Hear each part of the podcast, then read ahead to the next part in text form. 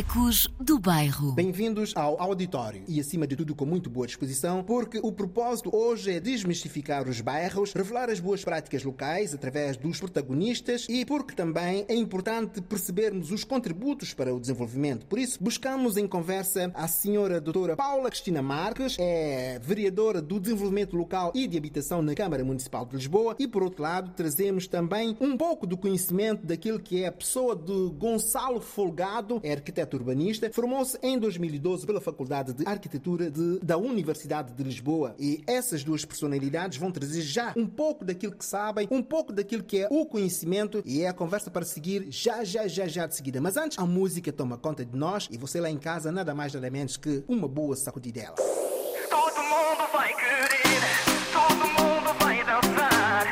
O que samba da concertina, o que samba da concertina,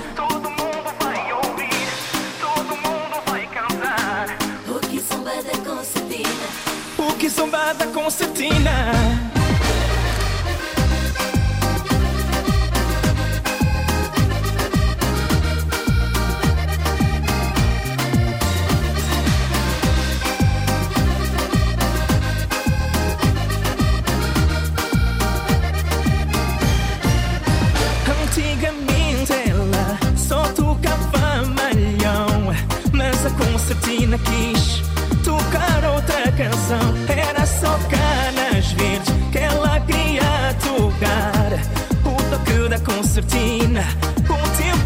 Mudar e vem cantar comigo esta nova canção. O que samba da concertina faz bater o coração. Todo mundo vai querer, todo mundo vai dançar. O que samba da concertina, o que samba da concertina.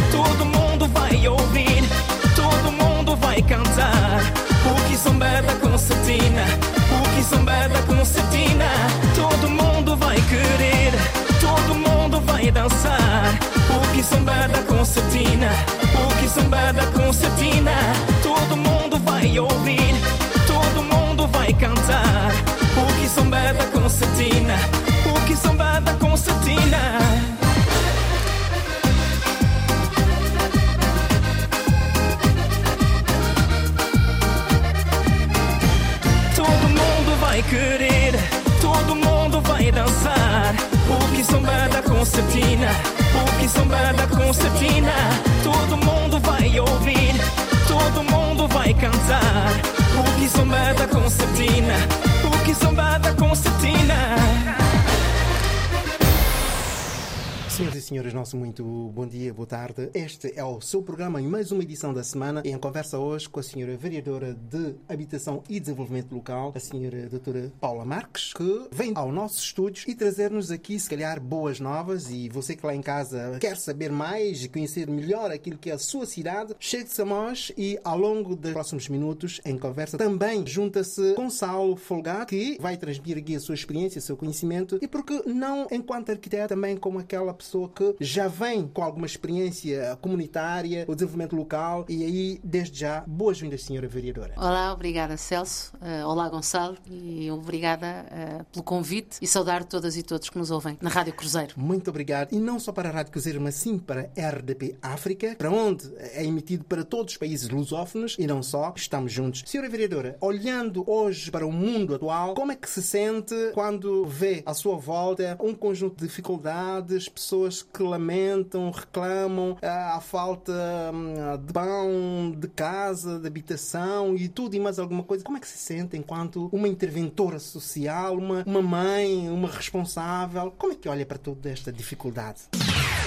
As dificuldades a mim só me fazem eh, querer avançar mais e é um desafio sempre. Não, não sou nada adepta da frase fazer da crise uma oportunidade. Acho muito infeliz quando se diz estamos numa crise e, portanto, vamos fazer dela uma oportunidade. Uma crise nunca é uma oportunidade para ninguém. Não, não sou nada adepta dessa, desse, desse conceito. Mas as dificuldades eh, acho que nos desafiam a todas e a todos, individualmente, como, como cidadãs e cidadãos ativos, como seres pensantes como responsáveis públicos, eh, neste caso com a minha com a função que tenho, mas também nos devem convocar coletivamente a pensar, a enfrentar as dificuldades. Quando, quando me pergunta como é que eu sinto quando ouço as pessoas a reclamar, eu fico muito contente quando as pessoas fazem voz às vezes mais emocionada, mais emotiva, às vezes mais aguerrida do que outras, mas sobretudo quando se sentem capazes de fazer voz e ir bem alto daquilo que são as suas preocupações, eh, as suas dificuldades, volto a dizer, individuais ou coletivas. Os desafios são grandes. Nós, em Lisboa, Lisboa é uma cidade cosmopolita, aberta,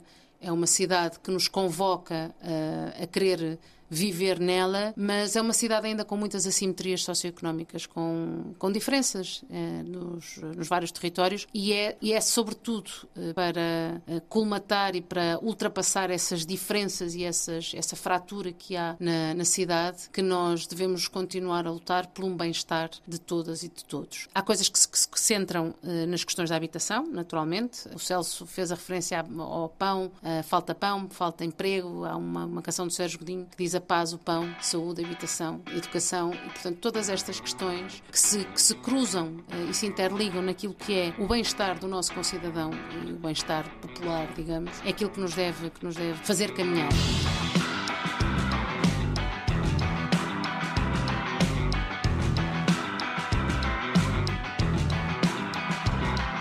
Viemos com o do passado e da semente. Esperar tantos anos torna tudo mais urgente. A saída de uma espera só se estenga na torrente. A saída de uma espera só se estenga na torrente. Vivemos tantos anos a falar pela calada. Só se pode querer tudo quando não se teve nada. Só quer a vida cheia quem teve a vida parada. Só quer a vida cheia quem teve a vida parada. Ai, só a liberdade, a sério. Quando paz, o pão, habitação, saúde, educação, a liberdade a sério quando houver liberdade de mudar e de decidir. Quando pertencer ao povo, com o povo produzir. Quando pertencer ao povo, com o povo produzir.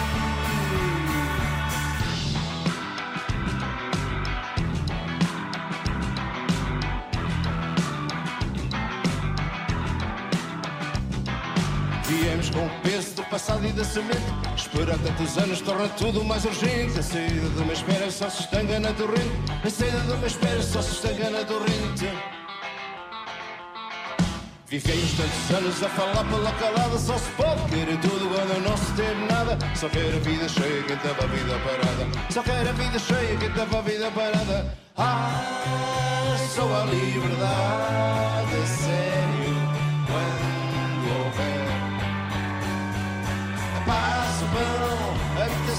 saúde, educação, a liberdade a sério quando houver liberdade de maldade e de decidir. Quando pertencer ao povo, com o povo produzir. Quando pertencer ao povo, com o povo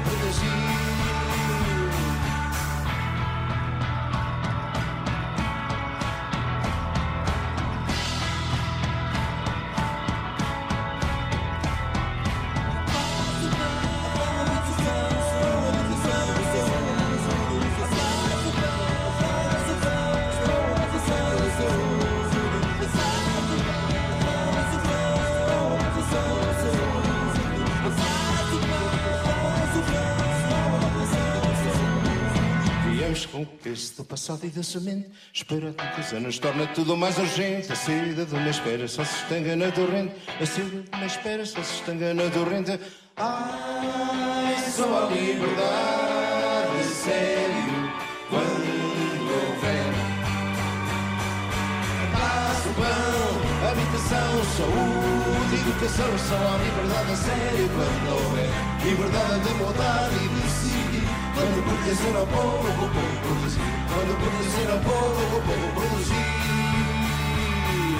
A paz, o pão, habitação, saúde, educação. As questões da habitação são, eh, estão na agenda do dia. Nós, nos últimos anos, temos vindo eh, na Câmara de Lisboa a lutar para uma requalificação dos bairros municipais, para o aumento da produção de habitação. Nós, nos últimos anos, temos assistido, fruto muito daquilo que é a crise social e os baixos salários, a mão de obra pouco qualificada, os, a remuneração do, da força de trabalho é muito, é muito baixa em Portugal e, portanto, nós temos vindo a assistir, dizia eu, a uma, um agudizar da questão da crise da habitação, muito resultado também de uma lei do arrendamento que tem vindo a pôr na rua muita gente, e essa lei do arrendamento tem rostos, é uma lei do arrendamento vinda de um governo de direita. Eu acho que é importante que nós não nos esqueçamos por quem estamos e quem é que provoca a situação que vivemos, mas dizia eu, nós temos vindo a caminhar para aumentar o parque público.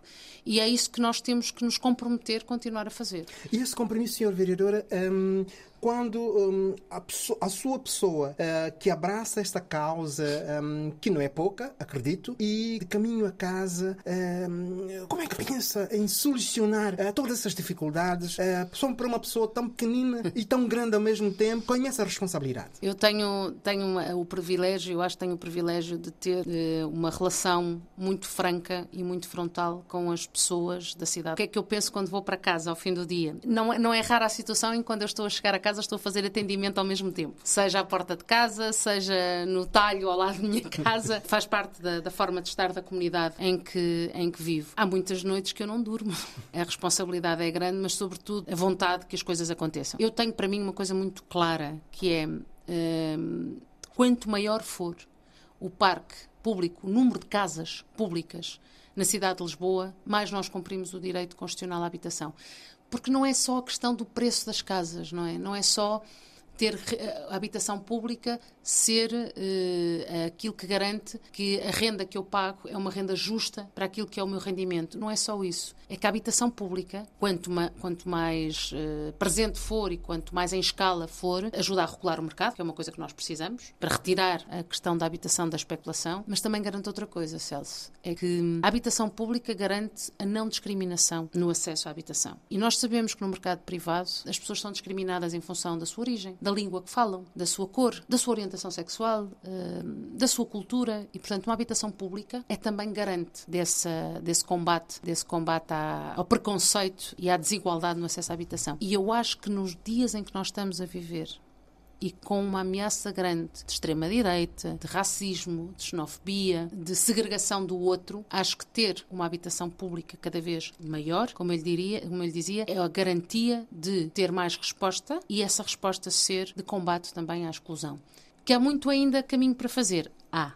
E esse caminho só se pode fazer com cidadãos ativos, com organizações locais ativas, com ter conhecimento do território, com saber como é que se vive no 2 de Maio, no Casalinho da Ajuda, eh, na Meixoeira, na Alta de Lisboa, na Quinta do Cabrinha, na Quinta de Loureiro, nas Pedralvas, no Boa Vista, no Pado Cruz, em todos os bairros, saber como é que cada bairro vive e, sobretudo, ter respeito pelas pessoas que vivem nesses bairros e combater muito esta ideia que também está muito ultimamente na, na, na agenda de que as pessoas que vivem nos bairros municipais municipais, são pessoas que não trabalham, são pessoas que vivem do subsídio uh, dos rendimentos social de inserção. É tão importante alguém que tem uma função pública uh, e que trabalha com as organizações locais lutar contra este preconceito. As pessoas que vivem na habitação pública são cidadãos e cidadãs que estão lá de pleno direito.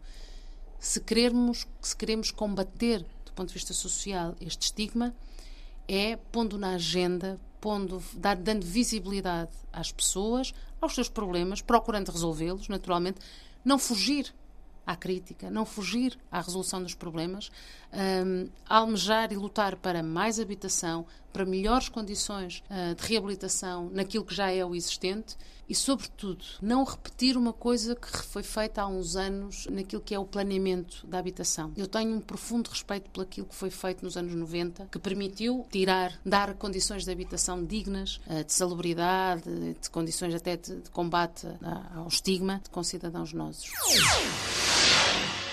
Existe alguma articulação entre a área habitacional dos municípios com o Instituto de Habitação? Agora que se calhar já não é Instituto de Habitação, deverá ser um outro sector, não sei. Se... O IRU. O Está a falar do Instituto Exatamente. de Habitação existe... e Reabilitação Urbana. Exato. Existe alguma relação em, entre esses dois mundos? Não existe uma grande relação, sobretudo porque, isto é, o, o IRU, eh, o Instituto uh, de Habitação e Reabilitação Urbana, tem um, âmbito nacional, isto é, tem, tanto tem habitação em Lisboa, como tem no Porto, como tem em Santo Tirso, como tem em Vila Real, como tem. Portanto, tem habitação dispersa pelo país todo. O IRU gera habitação pública, tem as suas regras e é também o instituto, o, organismo público que faz, que gera os programas da administração central do governo. Durante muitos anos houve um afastamento muito grande das câmaras, dos governos locais, do IRU. Eu acho que nós estamos a caminhar para uma relação mais próxima.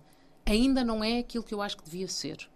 Uh, eu acho que as regras que o IRU segue para a atribuição de habitação, uh, para a gestão da habitação, deviam ser, uh, deviam ser idênticas àquilo que são em cada um dos seus municípios. Em, que, em municípios em que está. Até porque muitas vezes as pessoas, repare, as pessoas vivem, quando as pessoas se dirigem a um organismo público, dirigem-se a questão da habitação, mas depois vem tudo o resto, não é? As pessoas olham para o organismo público ou para as questões da habitação e, na verdade, tanto lhes faz se é a Câmara, se é o IRU. Uh, o que as pessoas precisam é de uma casa. Se as regras forem regras comuns, é mais fácil das pessoas perceberem. Mas, de facto, durante muitos anos houve um afastamento muito grande. Um, aliás, há um, há um bairro, há vários bairros em Lisboa que não são bairros municipais. Também não são bairros do. Vou-lhe dar um exemplo de, de, do afastamento que houve e do caminho que se está a fazer da, da aproximação. Um, em Lisboa há três bairros, neste momento, que ainda não estão com a sua situação regular, que é o bairro do Portugal Novo, ali nas Oleias, um, o bairro Horizonte, na zona da Penha de França, são, e, e, a Joana, e na zona da Joana Nascimento Costa e na Perry Vidal, que são zonas ali no Vale, no vale de Chelas, são três bairros que vêm de um programa extraordinário que se chamou SAL.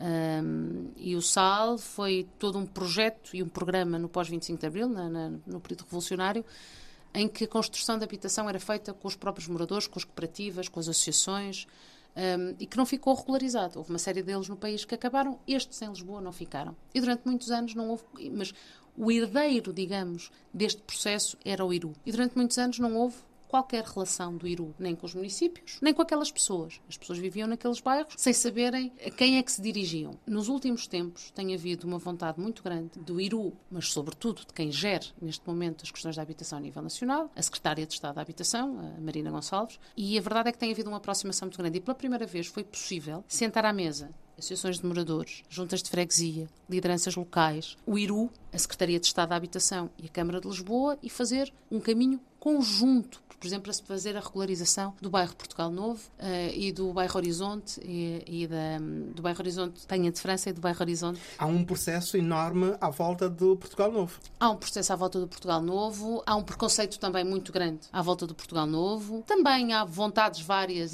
Sabe que aquela zona é uma zona muito apetecível, não é? Estamos a falar de uma zona ao pé, é central. zona central da cidade e, portanto, acredito que tenha, que haja muita vontade, muita gente de, e os ouvintes que me perdoem esta expressão, mas de, de se apropriar daquele espaço e de retirar daquele espaço as pessoas que, que lá sempre viveram. Mas há essa, muitos anos. Há muitos anos, mas esse não é o caminho. O caminho nunca é esse, não é? Há situações, e nós conhecemos vários uh, em Lisboa e fora de Lisboa, em que, que as casas já não têm, o tempo de vida das casas acabou e, portanto, nós temos que retirar as pessoas, demolir, voltar a construir, mas sempre com a perspectiva do direito ao lugar. E, portanto, sobre o Portugal Novo, como eu digo, muito se especulou, muito. Eu não digo que não haja problemas no Portugal Novo, claro que há, como há noutras zonas da cidade, que há tráfico, há situações difíceis de consumo e tudo mais, há, como há noutras zonas da cidade. Agora, o que não se pode é classificar toda a gente que vive num território, toda a gente que vive num bairro, por uma situação que acontece.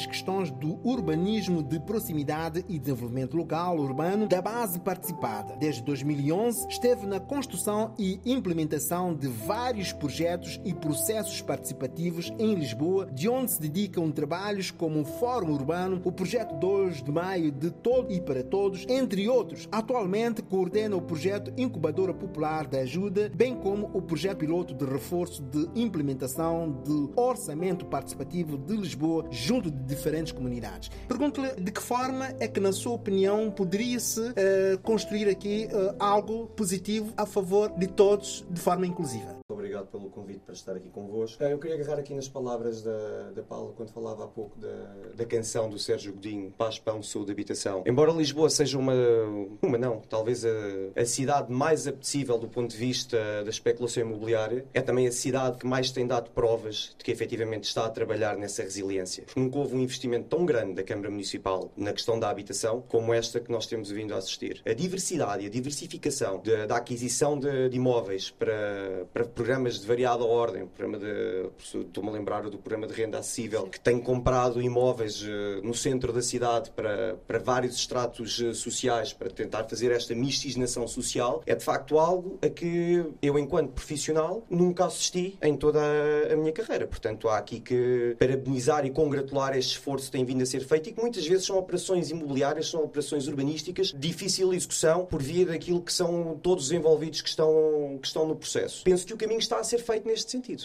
porque o, o facto de termos um programa como é o Programa Municipal uh, BIPZIP Parcerias Locais, que desde 2011 já injetou nos territórios, nos cerca de 67 territórios BIPZIP, que cobrem uh, quase um quarto da cidade ao nível de população, uh, quer dizer, uma injeção de 15 milhões de euros que tem acontecido desde 2011, os resultados estão, estão à vista. Há muita organização local, há muita organização comunitária neste momento. É claro que existem trabalhos por fazer, é claro que há uma, toda uma imensidão de missões para serem cumpridas, mas as bases estão neste momento montadas e aquilo que a Paula falava há pouco, termos juntas de freguesias, organizações locais, líderes locais, portanto, grupos informais que podem não ser constituídos formalmente, mas têm um lugar à mesa, demonstra efetivamente a abordagem que esta Câmara tem, que esta Câmara tem tido. Efetivamente, até na experiência pessoal da, da Paula, ela falou aqui há pouco, quando vai ao talho, está a fazer atendimentos, demonstra que efetivamente esta é a postura que tem no, no exercício da sua liderança, uma, uma, uma postura de proximidade, de abertura ao diálogo e que às vezes torna, acredito eu que se torna um pouco complicado, porque é o que me acontece também quando estou no, no bairro, a uma escala diferente, pá, que é eu tenho de me ir embora, mas não posso me ir embora e fico ali e é ad eterno, mas é para isso que cá estamos. E não é todos os dias que se tem um técnico,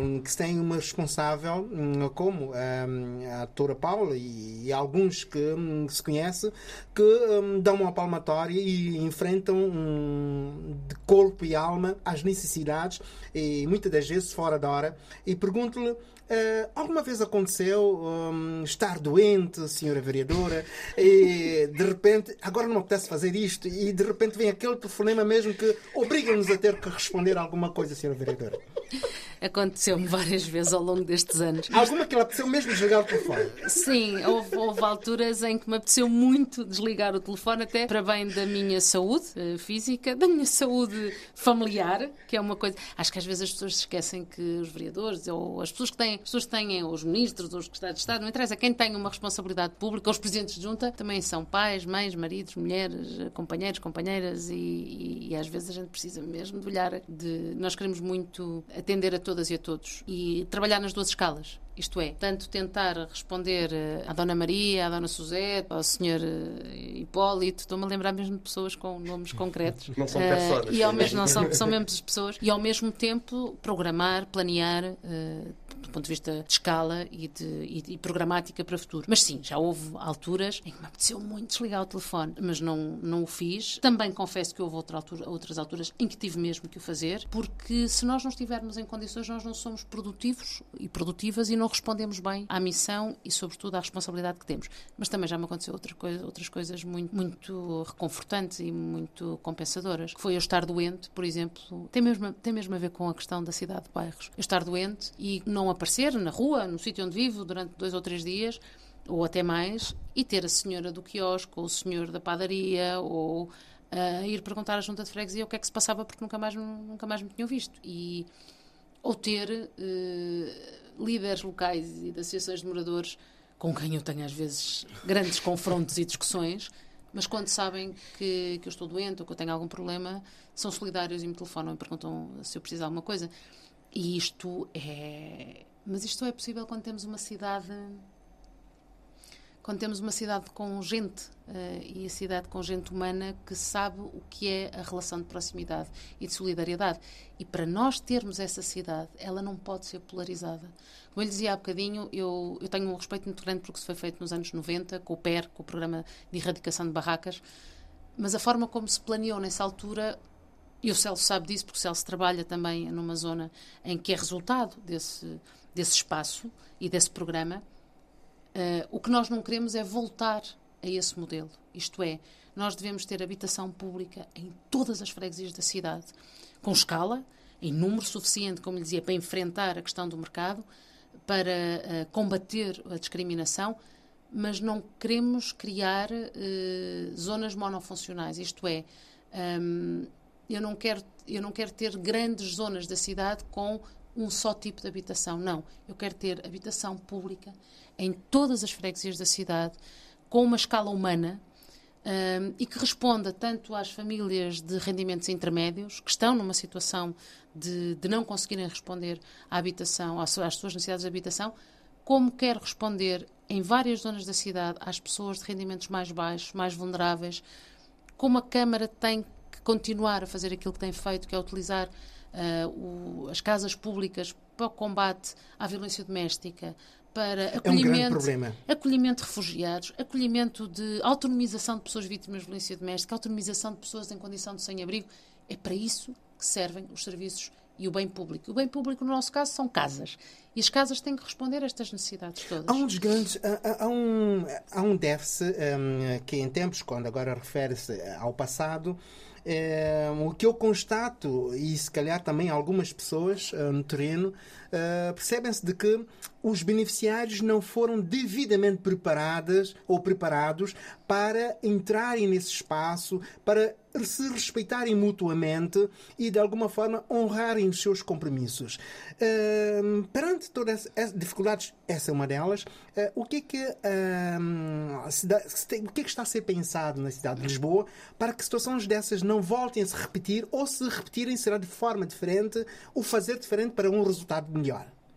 Um, de facto, a situação que aconteceu no, no, nos anos 90 eu diria que mais do que as pessoas não terem sido preparadas foi a maneira como os realojamentos foram feitos, não é?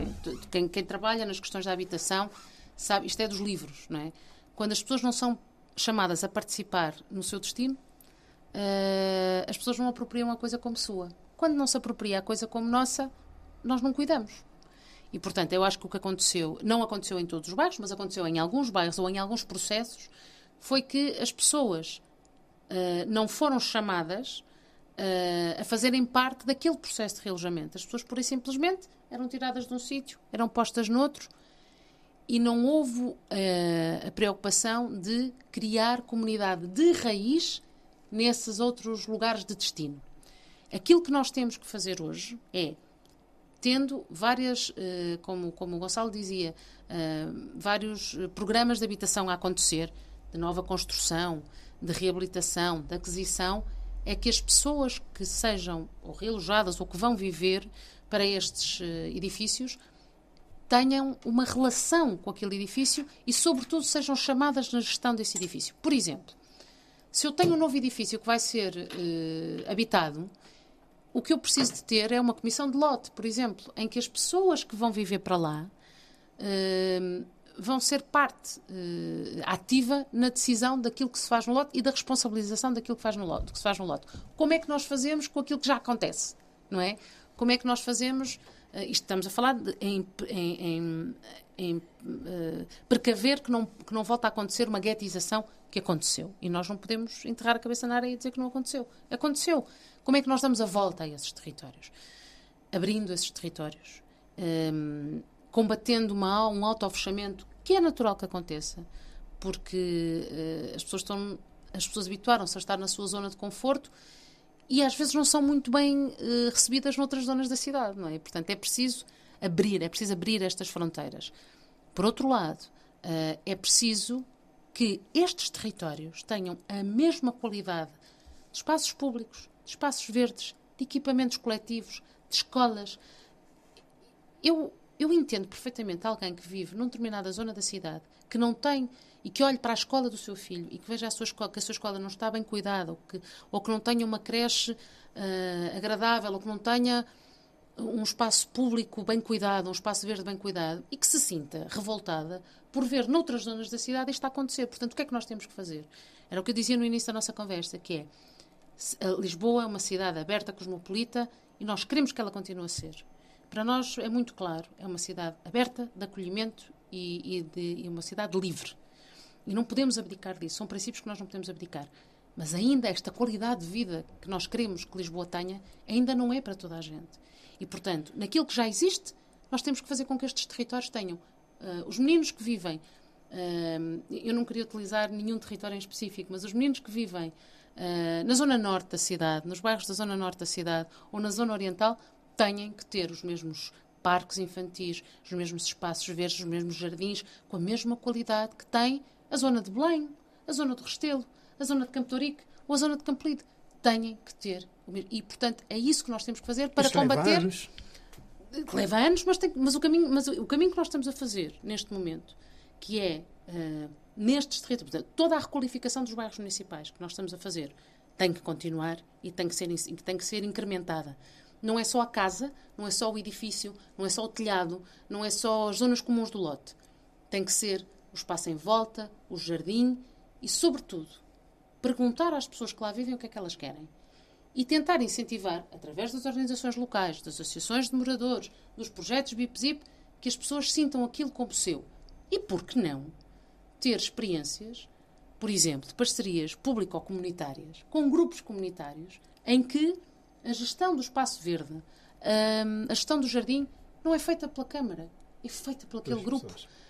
Um, por que não? É uma forma das pessoas sentirem. E eu pergunto, Sr. Vereador, ao, ao, ao Gonçalo, uh, olhando para o desenvolvimento comunitário, um, quando nós estamos perante um determinado território em que fraco, a fraca participação uh, dos moradores, a fraca participação uh, local uh, se faz sentir, como é que se deve um, promover essa participação e de que forma é que as pessoas podem ser chamadas a este processo? Essa é a pergunta de um milhão de dólares, costuma-se dizer, mas eu acho que Lisboa efetivamente tem essa resposta. Posso, posso vos dizer a, a vocês os dois, a Paula sabe isto tão bem como eu, mas aos nossos ouvintes, Enquanto as mais redes europeias eh, eu, eu tenho estado presente, mais entendo que Lisboa está mesmo muito à frente. Estamos na vanguarda nesse sentido. E indo assim diretamente à, à, à resposta que, que esta pergunta exige, em primeiro lugar é começarmos por ser maluquinhos da participação. E quando digo os maluquinhos da participação é andar a chatear as pessoas, a dizer que vale a pena participar, vale a pena participar e termos micro-vitórias, micro-impactos, é que é para engajar as pessoas. Posso lhe dar um exemplo. 2 de maio. Começámos em 2011 ainda estávamos na Faculdade de Arquitetura do terceiro para o, para o quarto ano e começámos a engajar aquela malta toda e temos de fazer e fazemos e acontecemos. E depois percebemos que não tínhamos recursos para fazer e acontecer, mas ainda assim não baixámos os braços e voltámos outra vez à faculdade e lançámos o repto à universidade para nos ajudar a fazer aquilo que talvez tenha sido uma das maiores lições da minha vida enquanto, enquanto não só enquanto arquiteto, mas também enquanto cidadão. Diagnosticar é também uma forma de intervir. E fizemos uhum. um. E foi por amor à camisola. E continua a ser por amor à camisola. Não foi, continua a ser e há de continuar. Felizmente, tenho a sorte de fazer aquilo que amo. Às vezes eu ouço entrevistas de jogadores de futebol a dizerem que gostam muito do que fazem. Eu consigo me rever inteiramente nas palavras deles, porque tenho a sorte de ter uma carreira profissional, portanto, daqui tirar o meu provento pessoal e ainda assim continuar a fazer o que gosto, o que amo e ter impacto no, no território. Porque também, se, tivesse, se tirasse daqui o meu provento e visse que, que, os impactos que estava a gerar eram mínimos ou eram nulos, já tinha mudado de carreira há muito tempo e já, já lá vão quase 10 anos. Isto que o Gonçalo disse Sim. faz todo sentido. Há uma coisa que, que o Gonçalo estava a dizer, as micro-vitórias porque é que, como é que se incentiva as pessoas a participar? Porque é que vale a pena participar? Porque eu, eu nunca gostei que decidissem por mim, nada. Uh, e portanto acho aquilo que eu quero preço, é? aquilo que eu quero para mim é aquilo que eu quero aquilo que eu almejo para o meu concidadão e portanto uh, acho que também é responsabilidade nossa uh, fazer autocrítica, introspeção, ver onde é que os programas estão a, a funcionar bem incrementá-los, corrigir os que não estão a, a funcionar bem e, sobretudo, ter. As pessoas, quando são desafiadas a participar, das duas uma, ou nós conseguimos, como entidades públicas eh, e decisores políticos, que essa participação seja, tenha resultados efetivos e as pessoas vejam na prática o resultado efetivo na melhoria das suas condições de vida, eh, da sua participação, ou então as pessoas desmoralizam, o que é natural. E, portanto, é preciso, e é um trabalho que demora, demora tempo, demora tempo. Estavas a falar no 2 de maio e eu estava-me a lembrar de como comecei a trabalhar no 2 de maio, em 2009, quando eh, era na altura vereadora a, a arquiteta Helena Roseta, e nós entramos no 2 de maio com uma líder comunitária ausenda. ah, de- Grande ausenda. Grande ausenda. Uma grande mulher que tinha vindo do processo do pós-25 de Abril e, portanto, de acabar aquele bairro. O bairro 2 de maio tem características muito especiais, como em outros, mas aquele, falaste no 2 de maio, eu lembrei-me. E foi muito dura a 2 de primeira vez que é nós lá lindo. fomos. A primeira vez que nós. São todos. São todos os bairros, todos os bairros da Eu sei cidade. que são todos, mas o 2 de Mas- mas... 2 de maio tem aquela magia para mim. Mas tem uma coisa que para mim foi, foi uma lição de. Para mim, eu, eu recebi várias lições de cidadania ao longo destes anos. E quando ouço alguém dizer, ah, porque os tipos, as pessoas dos bairros municipais, os moradores dos bairros municipais, isto ou aquilo, assim, pá, vocês deviam, era lá passar eh, uns tempos e perceberem as lições de vida, as histórias de vida e as lições de cidadania E muitas. que, que, que- acontecem. No 2 de maio, nunca me esqueço, havia um problema para resolver. É pá, daquelas coisas que se acumulam ao longo dos anos e que as pessoas participam e já, e já, e já, e já, e já desistem porque não vê nada acontecer.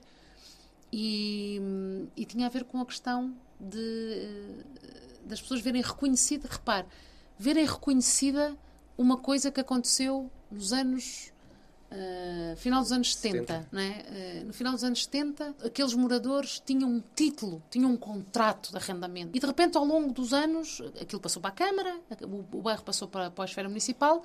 E de repente, aquele contrato tinha um valor imenso, porque tinha sido um contrato pós-25 de Abril, eh, na altura, conhecendo uma, um- um- a legitimidade revolucionária do, do, do, do prego, do, do processo de curso. revolução- revolucionário em curso.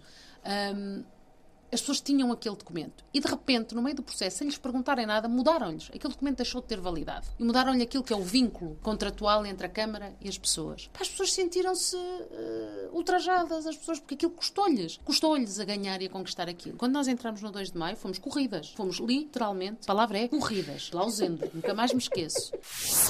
Pai, aquilo foi uma lição. E aquilo que nós fizemos foi, enfrentando as dificuldades, dizer: não, não, nós vamos montar um gabinete local. E é para aqui que vêm as técnicas e o gabinete da vereadora.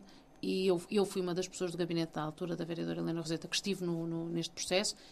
E nós vamos, com sentimento informado, explicar às pessoas o que é que é um contrato de arrendamento urbano, o que é que é um contrato de arrendamento social, quais são o deve haver, como nós fazemos, não é, na nossa vida, de uma coisa e de outra. E as pessoas depois decidem em consciência. Foram semanas, diariamente, a fazer isto. E as pessoas, no final do processo, decidiram se queriam ficar num, num regime ou noutro. Mas decidiram em consciência. E, portanto, valeu a pena. As pessoas viram o resultado prático dessa, participa- dessa participação.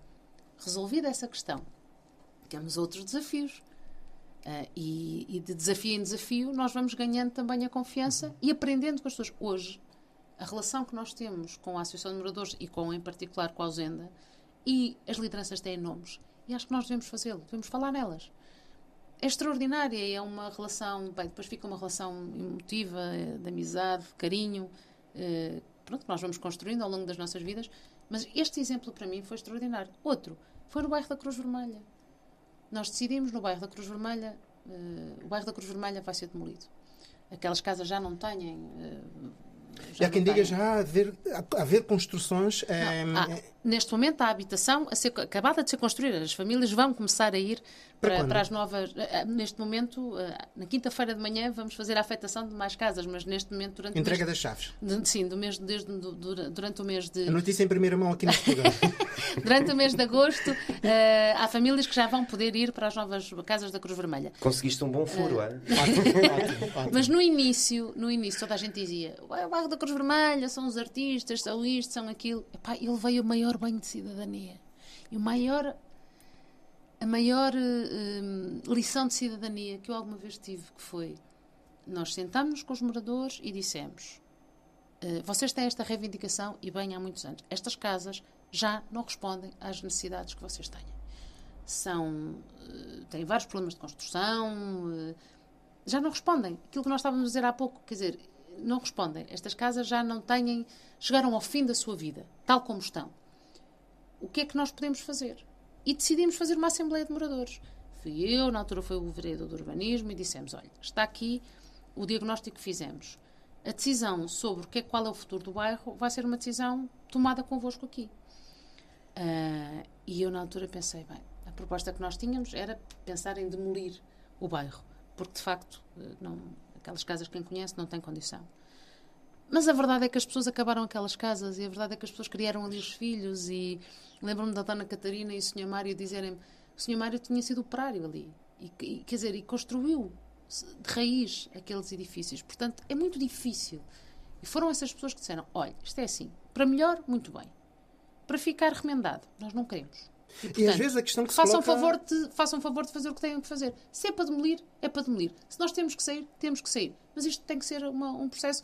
Nós assumimos a responsabilidade, vocês têm que assumir a responsabilidade disto até ao fim. Pá, e eu sei, isto foi uma Assembleia Comunitária dos, dos moradores do bairro, do, do bairro da Cruz Vermelha. Eu nunca mais me esqueço disso. É, assim, é por aqui que vamos. Tenho saudades de andar contigo, de mãos dadas nas ruas de Lisboa. Contar as estrelas e olhar para Ecos do Bairro. Sem fronteiras.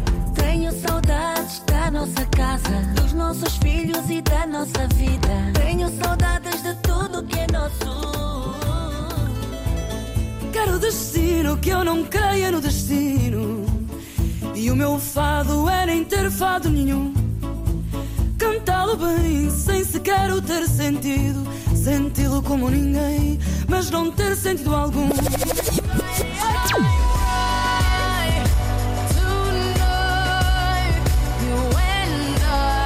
Ecos do Bairro. Mundo sem fronteiras.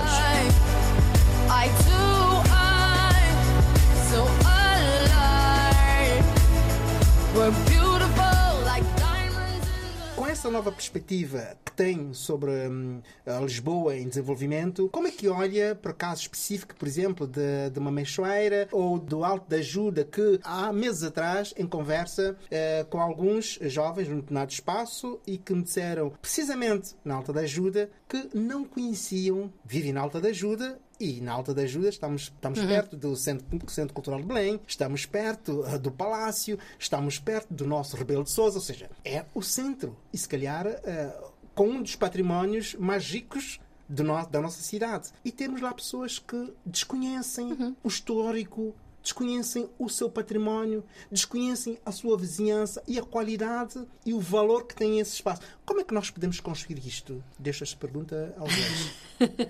Então, eu posso, se Força, calhar posso força, emendar, Gonçalo. porque toca, toca no alto da ajuda, toca-me no, no coração diretamente. Ah, é uma realidade, mas essa realidade também tem vindo a ser fortemente combatida pela organização local. E aqui tenho que tirar o, o chapéu à Associação dos Amigos do Bairro 2 de Maio, que é uma associação que nasce da, daquilo que tem sido a, ação do programa BIPZIP naquele, naquele território, do engajamento comunitário que em 2011, quando, quando nós começámos lá a fazer coisas, tínhamos a, a Associação de Moradores ativa, mas focada nesta questão da, dos vínculos dos contratos e, e, de facto, sem casa, tudo o resto torna-se bastante, bastante difícil. relativo.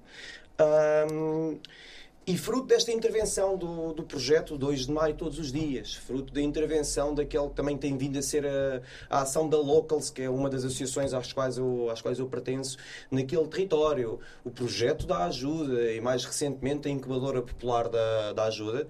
Quer dizer, de repente os amigos começam a ganhar um corpo que em- a partir de 2016 tem uma porta aberta da Casa para Todos, uma infraestrutura comunitária feita de forma verdadeiramente participada, e aqui foi, quando digo verdadeiramente participada, foi porque teve mão da universidade, mão de outras organizações do terceiro setor, mão de, de empresas, portanto, do setor privado, mão de voluntários, mão de cidadãos, mão de quem se quisesse juntar a nós, e de facto temos a Casa para Todos aberta e funcional eh, desde 2013, meados de 2013, 2014, e os amigos fazem a gestão daquele, daquele espaço em conjunto com Associação de Moradores do, do bairro e recebem lá cerca de 20 a 40 crianças diariamente.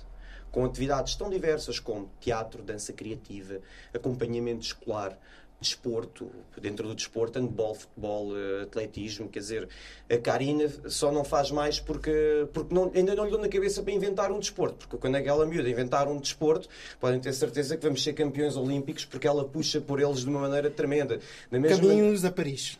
Diga? De caminho a Paris. De caminho a Paris. Caminho a Paris. Sem dúvida, sem dúvida. Ou seja, é uma realidade que existe, é um facto. Quem sabe se calhar daqui a quatro anos não tenhamos no alto da ajuda uma campeã, um campeão, um futuro campeão. Não tenho a menor das dúvidas disso. Mas eu quando digo não tenho a menor das dúvidas disso, seja no Alto da Ajuda, seja de qualquer outro território BIP-ZIP da cidade de Lisboa, efetivamente nestes territórios brota talento. E brota resiliência, porque efetivamente são pessoas que estão condicionadas no, no, acesso a várias eh, dimensões daquilo que é a vida normal de um cidadão e que mesmo assim conseguem. As histórias de ser vereadora... sim, sim, sim.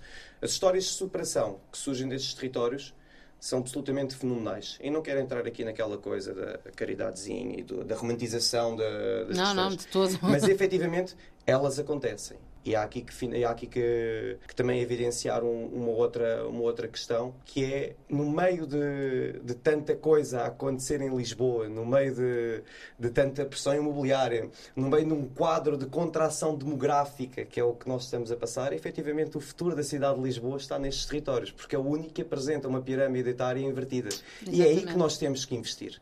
É aí onde está o futuro da cidade. É dali de onde vão surgir as próximas cabeças que futuramente nos vão governar. É dali que vão sair as palas marques outra, da vida para poderem fazer a, a gestão da coisa coletiva. E é aqui que nós temos que investir com todas as nossas forças.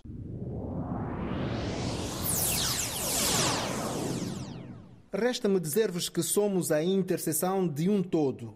E o todo é a essência existente em todas as partes. E eu sou Celso Soares. De regresso estarei até para a semana. Fiquem bem, com muita saúde e muita paz. Mantenham-se seguros, apesar das liberdades. Estejam atentos a cada passo da liberdade. Até mais.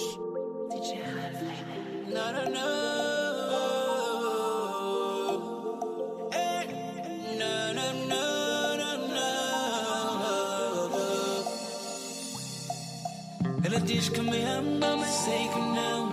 Até fiz bem, mas é em vão porque eu sei. E não desejo isso para ninguém. Por isso é que isso não pode ir além. Então vamos acabar, amor. Deixa de ser o trabalho. Não tem por que no erro. Até porque ninguém é de ferro.